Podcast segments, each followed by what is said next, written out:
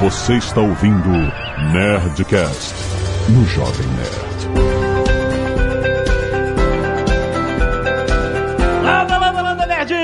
Aqui é Alexandre Ottoni do Jovem Nerd. É impossível usar a razão para convencer uma pessoa de sair de uma posição que ela não chegou com a razão. Aqui é Flávio Augusto e o Flamengo vai ser campeão brasileiro. Olha! Agora eu fui 100% emoção. Aqui o Azagal, muitas vezes ser racional é ser pessimista. hum, será? Aparentemente. Pode ser que sim, pode ser que não. Pode ser que alguém ache, mas pode ser que não seja. É. Muito bem, nerds! Estamos aqui mais um Nerdcast Empreendedor. Hoje vamos falar sobre razão e emoção nos negócios. Uma coisa muito importante porque há espaço para os dois, embora a emoção tenha um espaço que tem que ser muito específico. Eu quero conversar quando é que é que a razão funciona melhor, aliás, quase sempre, e quando é que é que a emoção vem para salvar você de não ser também uma máquina. Porque somos seres humanos. Como que a gente pode gerir pessoas e negócios usando esses dois lados da nossa forma de ver o mundo? Ah, fica aí, tá.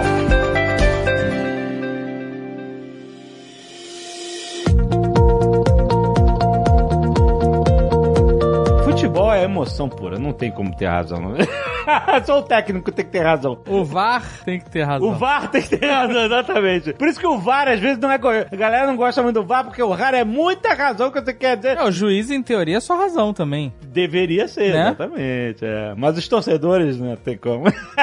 Eu entrei no futebol, um profissional aqui nos Estados Unidos, porque tinha um componente da razão muito grande também. É verdade. É verdade, olha, esse exemplo foi excelente porque o Flávio, ele lida com um produto, né, no, no caso do Orlando City, que pra quem consome enquanto público, enquanto torcedor, né. Aham. é 100% emoção, É, isso mesmo. né, mas você e, claro, os anunciantes, eles estão com uma visão muito mais racional, né, exato. Exatamente. Sempre é óbvio que eu sou apaixonado pelo clube, é óbvio que eu sou também um torcedor do clube, mas na hora de tomar as decisões, eu, eu não posso ser torcedor para tomar as decisões. Razão pela qual muitos clubes tomam péssimas decisões e colhem frutos terríveis porque o cara, ele foi muito emoção na tomada de decisões. Só que aí mistura um outro componente, ele além de emoção, o cara é político, porque precisa ser eleito, presidente do clube. Política e emoção, quando mistura, é um negócio complicado, né? Oh. Opa! Ô, vamos de assunto, vamos lá. Mas é isso, misturou política e emoção, fica super complicado. Então, futebol no Brasil é muito política e emoção. Componente político é zero, que nos Estados Unidos, zero, absolutamente zero. Eu sou, eu sou dono do clube, não preciso ser eleito. Não tem que ser eleito. É. E o componente racional precisa estar presente para se tomar a decisão, e, e o co- componente emoção é pro dia do jogo. Pro dia do jogo. A gente vai assistir o jogo, a gente vai estar lá junto. Ver um exemplo bacana? De três em três meses tem uma reunião chamada Board of Governors. Se a gente fosse fazer uma tradução, seria um, um conselho de governadores, que nada mais é do que um conselho de administração, do qual eu faço parte. Cada dono de clube faz parte desse conselho, ou seja, é um conselho que são 27 clubes hoje. Então nós somos 27 donos de clubes que sentamos juntos naquele conselho, dentro de um conselho que é parte da liga, a MLS, que é uma empresa da qual eu e esses outros 26, no total nós somos 27, somos sócios. Então nós somos sócios alinhados, parceiros, unidos na alegria e na tristeza, donos da MLS, a liga de futebol profissional dos Estados Unidos e Canadá. Quando a gente está ali dentro, nós estamos na- do mesmo lado da mesa, racionalmente trabalhando para o crescimento do futebol aqui na América do Norte. Apesar de serem todos os times rivais que vão se enfrentar no campeonato, é isso? Mas são todos sócios da mesma empresa, né? É. Olha que interessante. É o contrário. Nós somos unidos, aliados. Não é apesar de. É mesmo considerando que quando a bola rola, a gente está competindo. Isso é muito interessante porque é muito agradável. Eu estou na liga há seis anos, mais um pouco, até sete anos. Caraca, como passa rápido. Não é? Passa rápido. Estou na liga há sete anos, sempre de altíssimo nível de reuniões, muito agradável. Nunca vi uma discussão, nada, não- nada, uma coisa de altíssimo nível. E a gente fez uma final no ano passado. O Orlando jogou contra o Portland, e que nós perdemos. Jovem Nerd, eu fiquei sabendo que Não olha pra mim, não. estava viajando na cidade aqui, eu fiquei Ah, sabendo. não olha pra mim, não. A mil quilômetros de, de proximidade, fiquei sabendo. Nós perdemos de 2 a 1 um esse jogo e ficamos eh, em segundo lugar, né? Ah, mas nesse dia tinha um local para os donos sentarem para assistir e tava eu e o dono do Portland, um cara, Mary Paulson, um cara muito bacana, super agradável. E a gente sentou, se cumprimentou antes do jogo e aí a gente tava ali olhando, eu olhando para ele, ele olhando para mim, eu olhando pro campo. Olhava para ele, olhava para mim, a gente olhava pro campo. Ah, cinco minutos depois ele chegou, Fábio, você se importa que eu for sentar lá no outro lugar lá? Eu falei, nada, cara, boa ideia, vai lá, vai, vai, vai. Ele foi pro outro lugar. Ele não quis assistir o jogo do meu lado, cara. Eu fiquei imaginando, eu assistindo o jogo do lado, do do cara lá. Não É. rolava. Porque aí tem emoção, aí tem muita emoção, você percebe? É. Aí a emoção vai vir, aí ele vai gritar, eu vou gritar, e aí eu vou concordar. Não sei o que pode acontecer. Com um monte de câmera na nossa frente, um monte de câmera ali filmando a gente e tal. Já pensou se a gente resolve brigar na frente das câmeras, entendeu, cara? É muita emoção, entendeu? É isso aí. Você vê que engraçado, né? No ambiente de negócios e no ambiente do jogo. Ter a capacidade de separar essas estações é muito importante e às vezes não é uma tarefa tão fácil. Mano, você tá falando de futebol porque a rivalidade é óbvia, faz parte da natureza do esporte, mas no próprio mercado, em outras atividades, você vai encontrar competidores, né, que estão disputando o mercado com você, e tem gente que leva isso muito na emoção, que passa a querer, sei lá, destruir o competidor, etc e tal, e é uma coisa completamente meio doida, né, porque não há necessidade disso, né, no, no mundo competitivo. Assim, tem gente que acha que o perfil tem que ser matador, que tem que matar a concorrência e tal, mas eu, eu realmente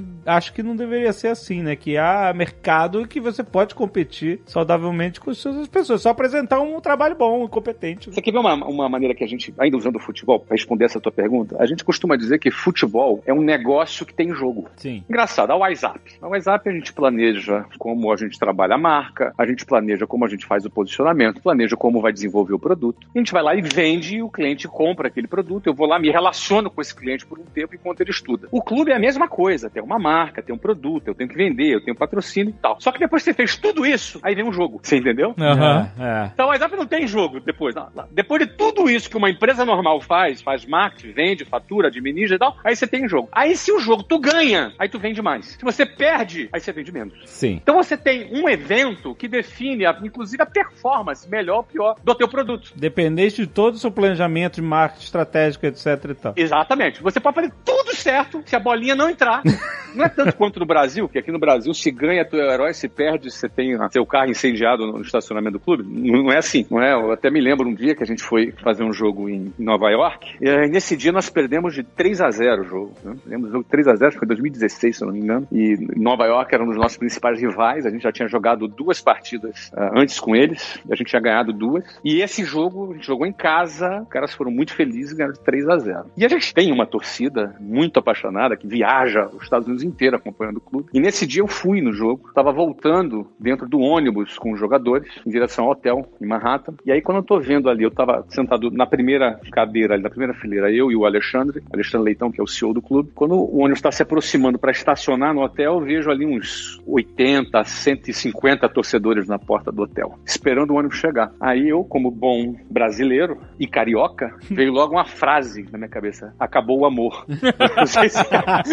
É uma frase típica do futebol, né, cara? Falei, pô, os caras devem estar bravos pra caramba, viajaram até Nova York, frio pra caramba, os caras ali no frio esperando o ônibus chegar. E ele perdeu de 3 a 0 E pô, os caras vão estar bravos, entendeu, cara? Vão estar bravos. Pô, eu tô aqui e agora? Onde que eu me meti? Tô aqui, putz, eu vou ser o primeiro a sair do ônibus e, cara, os caras vão estar bravos. E aí eu já tinha uns seguranças com a gente, eu já dei um toque, ó, Aham. Cara, e quando a gente foi descer, e não, cara, era foto, todo mundo tava feliz, queria ver os jogadores, tirar foto com os jogadores, etc e tal. Ou seja, é um sentimento inexplicável e imprevisível. Tanto poderia ser o que eu pensei, quanto poderia ter sido o que acabou sendo, né? Era ali, cento e poucas pessoas querendo tirar foto, é, enfim, o amor não tinha acabado. Tava lá o amor. Aham. Então, você vê, esse componente jogo é um componente diferente. Quando a gente vai para o ambiente da empresa, que é a tua, foi a tua pergunta, tem vários enfoques das emoções, né? Não só a emoção da concorrência, como você citou, mas a emoção da gestão de pessoas, seus funcionários, gestão de expectativas, pessoas que esperam na empresa fazer uma carreira, não simplesmente trabalhar em troca de um salário, mas ele quer um caminho, ele quer uma carreira, ele quer progredir dentro da organização e às vezes isso acontece porque ele tem boa performance, às vezes não acontece porque o cara não foi tão bem assim, ou a oportunidade não apareceu, não chegou, e aí você tem que administrar expectativas, tem que administrar frustrações, o seu sentimento para administrar isso tem que estar muito alinhado porque você não está lidando com um robô. E as pessoas também estão investindo suas emoções no trabalho, né? Os funcionários. Perfeito, ela, as pessoas têm as expectativas e emoções expectativas e frustrações delas. Elas não são robôs, exatamente. né? Elas não são robôs, então quando elas eventualmente reagem com determinada euforia ou até mesmo frustração, é papel do líder fazer essa boa leitura para poder lidar com aquele elemento humano tão importante no processo produtivo dele. E que se ele achar que está perdendo tempo com isso, ele não entendeu nada. Que na realidade é preciso gerir essas emoções e que, portanto, você precisa ter suas emoções muito alinhadas, como por exemplo paciência, né? empatia. Sim, sobretudo. O que é empatia? Você saber se colocar no lugar do cara, saber o que ele pensa, o que ele sente, de preferência, você lembrar, o chefe lembrar quando você começou sua carreira, né? quais eram as suas expectativas, quais eram os seus sonhos, você respeitar isso e entender o tempo do cara, que de repente pode ser uma bobagem para você, uma coisa até infantil, determinada reação hoje, com a cabeça que você tem. Mas e quando tu começou, você tinha essa cabeça? Como não desprezar esse sentimento e essas emoções de maneira a respeitar e ajudar? Transformar, inclusive, essas emoções em combustível positivo para a produtividade da sua companhia. Gestão de pessoas tem que ter lógica, razão sempre, porque você tem que entender onde você está e para onde você vai. Isso é completamente lógico. Com cada pessoa, onde você está e qual é a meta a alcançar com aquela pessoa, com o objetivo de ir para algum lugar ou atingir um objetivo macro da companhia. Isso é lógico. Agora, o meio entre você, o início, meio e fim dessa jornada é emoção pura. É como se você falasse assim: olha, eu preciso que este objeto acelere-se a 50 km por hora. Se você colocar isso no computador, você dá uma ordem racional e você espera que aquela ordem se cumpra pela programação que você está fazendo. Mas as pessoas, às vezes, você vai programar, olha, preciso que você vá a 50 km por hora, e aí a, a emoção das pessoas, uma pode ir a 30 km por hora, outra pode ir a 25, outra pode ir a 40, outra pode ir a 60. E aí é que, né, a gente tem que ter, entender que não basta só ficar repetindo o comando. Não, não, é 50 km por hora, tem que estar todo mundo 50 km por hora, não vai adiantar. É, o ser humano ele vai perguntar por que eu tenho que ir a 50 km por hora. Exato. Ele vai perguntar, mas se eu for a 60, não é melhor? Ou ele pode ter medo de ir a 50 e desacelerar, ou ele pode se distrair. Agora, a mesma máquina pode dar bug também, né? Não, com certeza. Tenho certeza que tem muitos desenvolvedores nos ouvindo aqui, até a máquina você tem que tratar com carinho. Se não tratar ela com carinho, é, não existe nada científico em programação, por exemplo. É tudo feitiçaria. tem muita feitiçaria, tem muita feitiçaria em programação, cara. Tem que fazer carinho, exatamente. Tem que fazer carinho, às vezes você reinicia, o problema se resolve sozinho. Exatamente.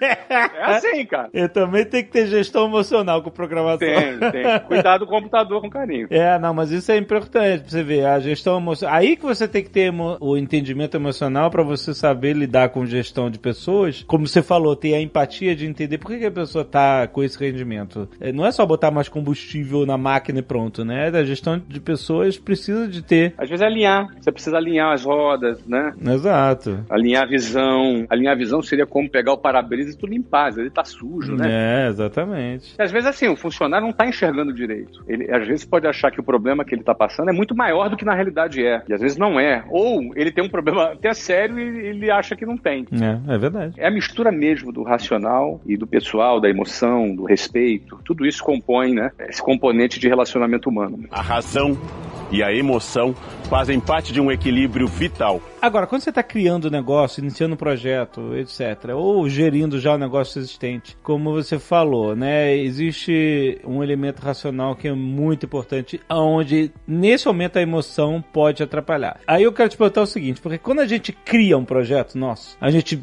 empreende com qualquer segmento, qualquer coisa, você tem que, por natureza, acreditar no que você está fazendo. Se você começa a acreditar, você também não vai chegar a lugar nenhum, né? Então todo mundo começa a aprender acreditando na sua ideia, acreditando que ela vai funcionar e etc. E isso é emoção. Você tem que ser o primeiro, a primeira pessoa que vai acreditar na, na sua ideia. Mas também existe a- um limite entre acreditar e você ser teimoso e não ver as, os elementos racionais que também envolvem, né, essa ideia, esse projeto. Jovem Nerd, sabe o que acontece? Isso é o antídoto e o veneno ao mesmo tempo. Você imagina, cara, que o teu antídoto é um veneno ou que o teu veneno é um antídoto? O que eu tô querendo dizer com isso? Realmente, você precisa acreditar, mas não significa que você tenha que acreditar em algo que não merecesse esse crédito, entendeu? É, mas como é que se descobre isso? Não é? Tipo, ah, eu tenho uma ideia ótima, acredito que ela vai dar certo, mas talvez ela não, não mereça o sucesso ou ela não seja o momento dela, entendeu? Mas o que eu quero dizer é o seguinte: nesses 30 anos que eu empreendo, na realidade é o seguinte: 15 de março agora, eu faço 30 anos que eu vendi meu primeiro curso de inglês. Três décadas. Então eu completo 30 anos na estrada no dia 15 de março de 2021 agora. Não sei que dia você está me ouvindo aí, mas foi antes disso, saiba 15 de março, três décadas. Tô velho mesmo, né? Então, olha só que interessante. Nesses 30 anos, no campo de batalha, vendendo, empreendendo, abrindo, vendendo empresa, recomprando, começando de novo, e fazendo, e com Covid, e muda, e pivota, no Brasil, fora do Brasil, enfim. Não é uma experiência de que eu li num livro, ou que eu ouvi alguém falar, ou que alguém me contou, assistiu uma palestra. Não, foi na pele, né? Na pele, passando por cada etapa, e grande parte desse tempo liderando pessoas. Grande parte. A maior parte desse tempo, talvez, dos 30 anos, pelo menos aí 28 anos liderando pessoas. E pelo menos também 10 anos na internet. Nos últimos 10 anos, eu completei agora no final do ano passado 10 anos que eu estou no geração de valor, ou seja, 10 anos produzindo conteúdo na internet. O que, que eu vi muito nesses 10 anos? Uma internet que era tudo, mato era tudo alto, né? É. Quando a gente começou, e daqui a pouco todo mundo fala de empreendedorismo, daqui a pouco todo mundo é coaching, daqui a pouco todo mundo tá, é especialista em marketing digital, daqui a pouco todo mundo é, é faz mentoria, são ondas. E aí você tem uma internet cheia de gente falando um monte de coisa. E nesse cenário aparecem aí alguns jargões que eu chego nesse ponto aí que você falou que são muito perigosos esse discurso motivacional. Existe um discurso motivacional que eu não, eu não acho ruim motivação, não acho negativo, é boa. A motivação é boa para nossa vida, mas ela pode ser perigosa se você cair na negação. E o que, que eu quero dizer com isso é o seguinte: uma das frases que podem ser antídoto e veneno são perigosas. Eu peço que cada um que me ouça agora tome muito cuidado com essa frase. A frase é a seguinte: ó, vai dar tudo certo.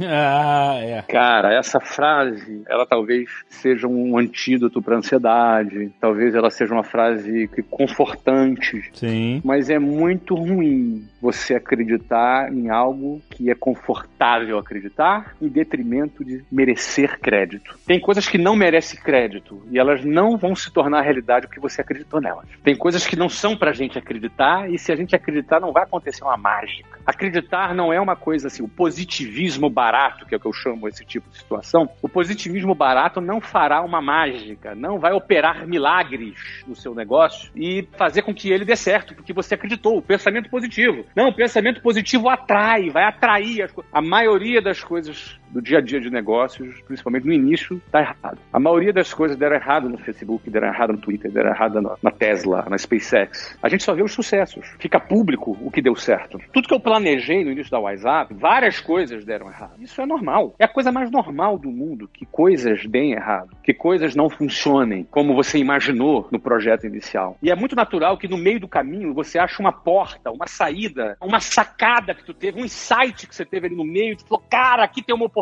e você vai lá e bum, aquele era o teu negócio, você bombou, e quando você planejou aquilo nem passava na sua cabeça, mas aquilo só apareceu porque alguma coisa deu errado. Exato. E aí aquela porta abriu. E aí você pensa, nossa, que bom que deu errado aquilo, porque senão eu jamais teria visto essa porta aqui. Porém, se você criar a expectativa de que tudo vai dar certo, quando você se depara já com a primeira coisa que deu errado, com a segunda, com a décima, e você começa a ficar frustrado, que tá dando tudo errado. Então a história do tudo vai dar certo é muito perigoso. E esse tudo vai dar certo é uma espécie de negação. E a negação é uma espécie de emoção. Posso estar falando uma definição equivocada do ponto de vista psicológico. Eu não sou especialista em psicologia, mas é um sentimento, é uma emoção você nega porque você quer acreditar em alguma coisa. Você vê isso na política, você vê isso na, na, na vida amorosa, né? você vê isso nos negócios. As pessoas querendo acreditar naquilo que é confortável acreditar e aí vivem iludidas com aquela situação. É, a pandemia foi até um expoente disso. A gente viu em tantos campos diferentes, né? Muitas coisas. Em várias coisas mesmo, desde da vacina, do vírus, enfim, né? Tudo que envolveu a política, essa guerra toda que a gente viveu. Em negócios é a mesma coisa. Cara, em negócios, às vezes,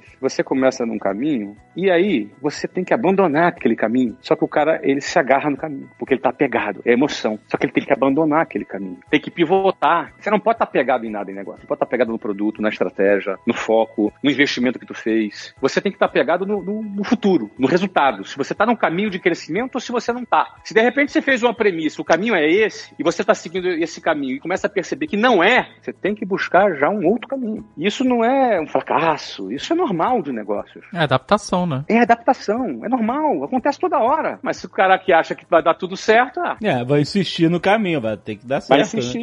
Né? Então, agora, se a gente for pro como, né? Não tem uma fórmula pro como. Não saber se é, se não é, se acabou, se não é, se, se persevera ou se não persevera. Tem que analisar cada caso, em cada situação, né? É claro. A gente, por exemplo, começou 2020 com um plano completamente diferente, veio o Covid. O Covid chegou, cara, deu um tapa na cara, falou, cara, fica quieto na tua aí, o que você planejou, vai pro lixo. Agora, meu irmão, é isso aqui, ou tu tá fora do jogo, ou tu quebra. O Covid chegou assim, metendo o pé na porta. Ó, tá fechada as suas escolas todas aí. Acabou. E agora? Adianta chorar, se lamentar, culpar o presidente, o governador, entrar na briga política para tentar achar uma resposta pro teu negócio? Nada disso, cara. Político não vai te ajudar em nada. Você tem que achar a resposta pro teu negócio. O novo caminho pro teu negócio. A gente achou um novo caminho. A gente achou um novo caminho e pegamos, movimentamos nossos 10 mil funcionários direcionados para esse caminho. Todo mundo comprou, veio, todo mundo lutou por esse caminho e a gente, bom, chegou num lugar mais longe que teríamos chegado se não tivesse Covid. Então, se não tivesse Covid, a gente teria avançado menos do que avançou. Mas foi duro, rolou estresse, rolou medo, porque em algum momento eu me preocupei, cara, será que a gente vai achar esse caminho? E achamos. Voltando pro futebol é a mesma coisa. Você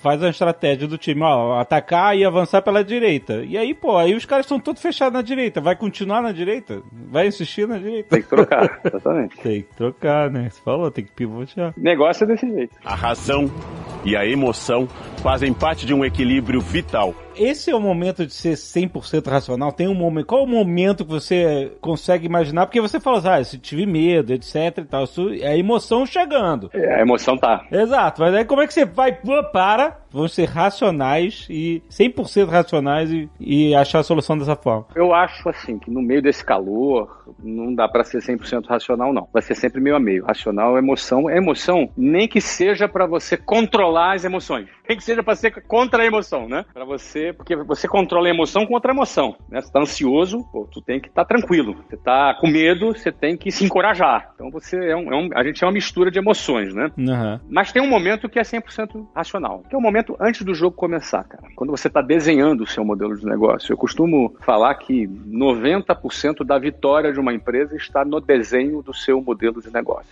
É como se eu estivesse falando assim para você. 90% do sucesso de um empreendimento imobiliário está no projeto arquitetônico. Ou seja, se o projeto foi bem feito, foi bem pensado, bem arquitetado, pensando em todos os aspectos de circulação, da usabilidade do espaço, do bem-estar de quem vai usar aquele espaço, da sua funcionalidade, questão de uso de energia, enfim, todos os aspectos de um projeto. Se ele for um projeto vitorioso, a tendência é esse projeto imobiliário ser um sucesso. Numa empresa é a mesma coisa. A arquitetura do negócio é a arquitetura do modelo de negócios. Tem modelos que já nascem derrotados cara não percebeu, o cara não sabe. Já é um modelo derrotado. O cara, de repente, não se deu conta, por exemplo, que o negócio dele tem uma tributação muito alta numa área específica e ele está imaginando um capex muito alto, ou seja, um investimento em maquinário muito alto. E aí ele não, não se deu conta que aquela máquina vai ter uma quantidade de produção que vai dar um determinado volume e que esse volume não vai ser capaz de dar o resultado que ele espera. Ele não fez conta, ele não fez projeto. Isso é mais comum do que você imagina. Conversava com um amigo que tinha uma, um negócio numa determinada área e ele tinha justamente esse problema que eu acabei de dizer. Eu cheguei para ele, ah, tava super animado, eu entrei num negócio aqui, super animado no negócio. E aí ele me falou qual era o negócio, a forma como vendia, como distribuía. Eu tô ouvindo montando ali o desenho, tentando montar o desenho na minha cabeça e pergunto para ele quanto custa a produção deste produto. Aí, ah, custa tanto.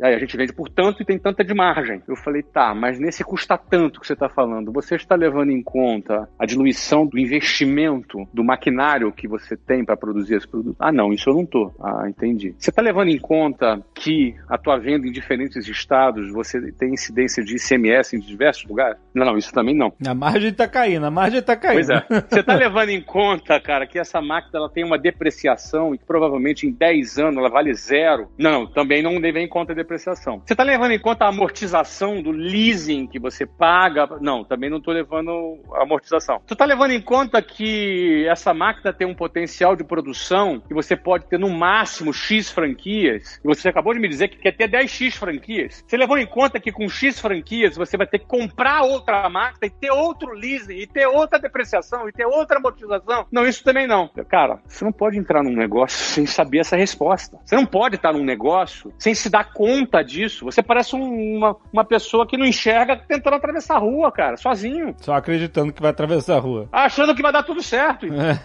Exatamente. Eu sou positivo, entendeu, cara? Não, eu, eu, 2021 eu ando, vou arrebentar esse ano. Não pode. Vai fazer essa conta. Eu tenho.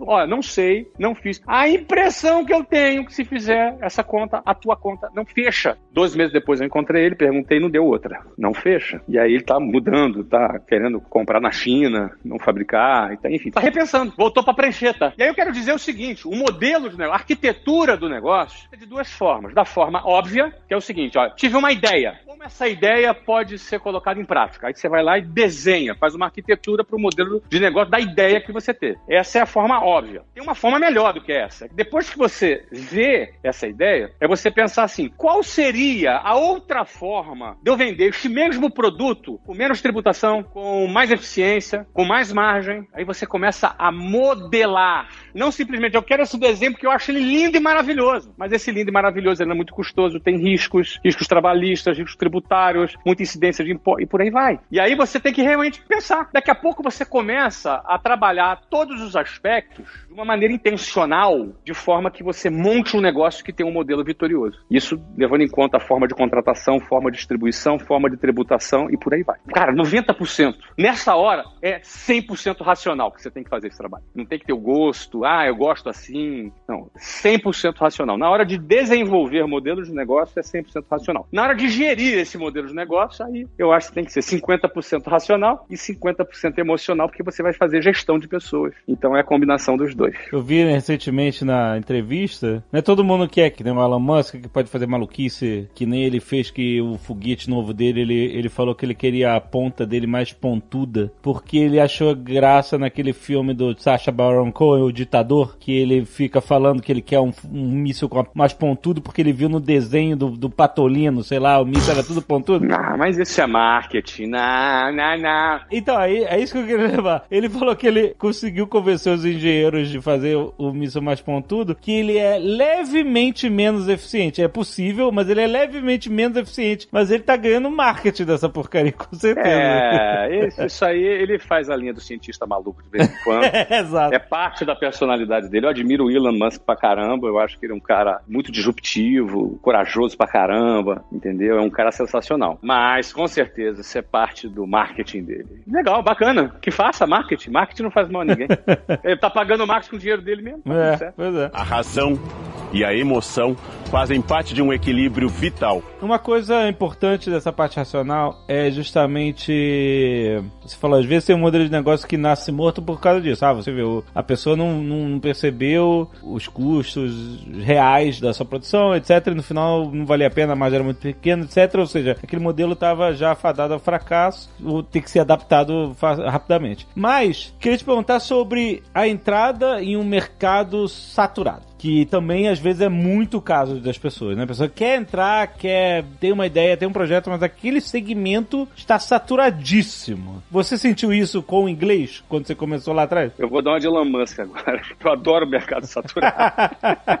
mas eu tô falando sério, eu gosto porque o que que acontece? Nenhum mercado saturado resiste à inovação. Nenhum, cara. Aliás, quanto mais saturado, o strike é maior, entendeu, cara, da inovação. Porque a inovação, ela vem e quebra tudo, entendeu? Ela quebra a lógica. Foi o que aconteceu com a gente com o curso de inglês. É um mercado considerado por muito saturado, com 10, 15 marcas que tinham na época, quando eu comecei, 25 anos atrás, já existiam há quase 70 anos, hoje devem ser marcas centenárias, deve ter umas duas ou três marcas centenárias de curso de inglês, e a gente entrou no meio dessa história toda. E a inovação é o caminho. Né? A inovação, ela vem e quebra tudo. A inovação, e agora veio de novo, porque a entrada dos componentes online, de tecnologia da WhatsApp, que está quebrando tudo. Então, assim, a inovação, ela quebra, ela perfura Essa barreira da saturação. essa barreira da saturação. E, e o público adora. Inovar o que, que é? Inovar não é inventar, sempre gosto de dizer isso. É fazer a mesma coisa de um jeito mais rápido, mais barato ou mais legal, entendeu? Se você arrumar um jeito mais legal, funciona, é inovação. Um jeito mais barato, pô, melhor ainda. Não é? E por aí vai, né? Um- Mais eficiente, mais rápido. É, se entrar junto com a turma da, na- vender na mesma commodity, não vai fazer diferença nenhuma, exato. Não, não faz, não. Se você entrar para ser mais um, pra quê? É. Não é? Então, e acho que todo mundo pode pensar que dá para fazer a mesma coisa de forma diferente. Sempre dá. Na realidade, se você não tem uma ideia para fazer a mesma coisa de forma diferente, pensa, pensa mais um pouquinho, reflita mais um pouco antes de começar, não é? Porque sempre dá para fazer a mesma coisa de um jeito diferente, que se adapte a uma forma que você domina vender, que se adapte a um modelo tributário, a um modelo operacional ou trabalhista mais interessante, um formato diferente. Quando eu falo trabalhista, por exemplo, você pode abrir filiais ou você pode abrir franquias. A decisão de abrir filial ou franquia impacta a relação trabalhista sua com o parceiro. O parceiro pode ser um executivo, um contratado por você, ou pode ser um franqueado. A lei de franquia não requer vínculo trabalhista. E a CLT, para um executivo que tu contrata, sim. A parte tributária, depende. Se você vai vender produto, dependendo do produto, se é interestadual, você tem desde, cara, PIS, COFINS, ICMS, IPI, imposto de importação, se você está importando, cara, aí vira uma cascata de impostos. Agora, se você consegue caracterizar como prestação de serviço, você só paga ISS, que é 5%. É, tem que adaptar a ideia, exato. Você pode adaptar, aí você, ah, você quer pagar quanto de imposto? Porque eu recomendo, se você quer abrir um negócio, os ANCAPs aí, que me perdoem, não é? Mas se você quer entrar num negócio, não quer pagar imposto, eu te sugiro nem começar, cara. Você vai tomar na cabeça, cara, a receita vai vir em cima, uma hora ou outra vem. Você quer abrir um negócio, não quer registrar teu funcionário, nem começa, vai se encher de processo trabalhista. Então, assim, tem que jogar a regra do jogo, cara. A regra do jogo é essa, cara. Notinha fiscal, paga imposto, registra todo mundo, é assim que trabalha. Agora, você pode, sim, dentro da regra do jogo, modelar, tu é o dono do negócio, cara. O teu negócio você faz do jeito que tu quiser. Então, modele o seu negócio de forma a ter menos impactos. Tá na tua mão fazer isso. E é 100% legal. Então, se você vai focar teu negócio mais em serviço, porque paga menos imposto, tem menos trabalho, vai ter menos funcionário para calcular imposto, vai ter menos despesas, logo vai ter mais margem, por que não? Se você tem a capacidade de fazer isso. É discricionário, você escolhe o jeito que você quer fazer. Mas a realidade tem que bater lá na frente, porque o, né, o fiscal pode chegar e perguntar pra você, ô, é isso mesmo que tu faz? Aí você tem que provar que é. Não pode ser imaginário, amigo, tem que ser de verdade. Exato. né? Você só tem que fazer, você tem que realizar. É franquia, é franquia. Franquia é mesmo, de verdade. Né? Se é serviço, é serviço mesmo. Mas você escolhe, você vai definir como tu vai focar. E por aí vai. Boa, boa. Tá bom aí, Zagal? Dormiu? Não, tô prestando atenção aqui. eu tô aprendendo. Todo estresse empreendedor eu aprendo mais, mano.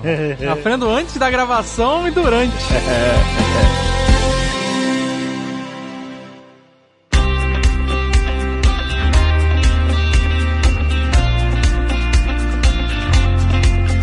Flávio, sendo racional, o que temos a oferecer para os nossos ouvintes? Sendo racional, olha, na boa, não é possível que alguém esteja me ouvindo aqui e não fale inglês. Não é possível, cara.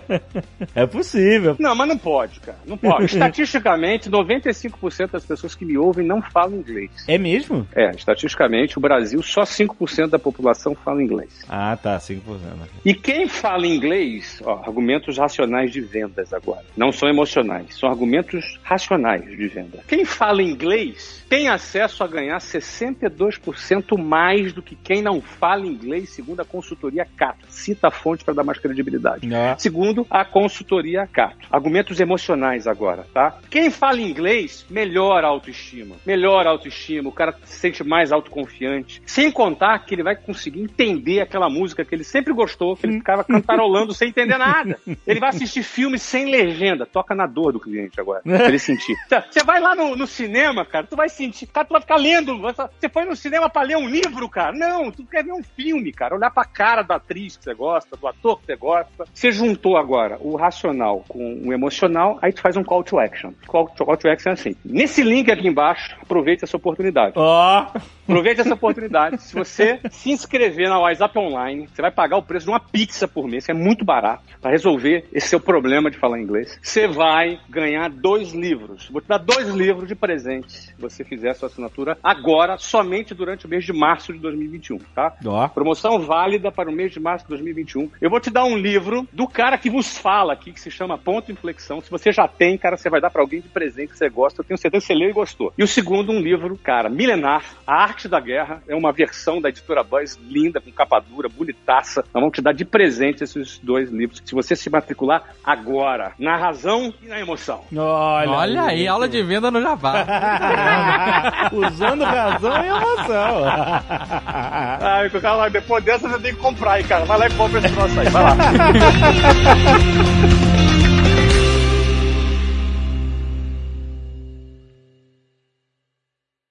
Este Nerdcast foi editado por Radiofobia, podcast e multimídia.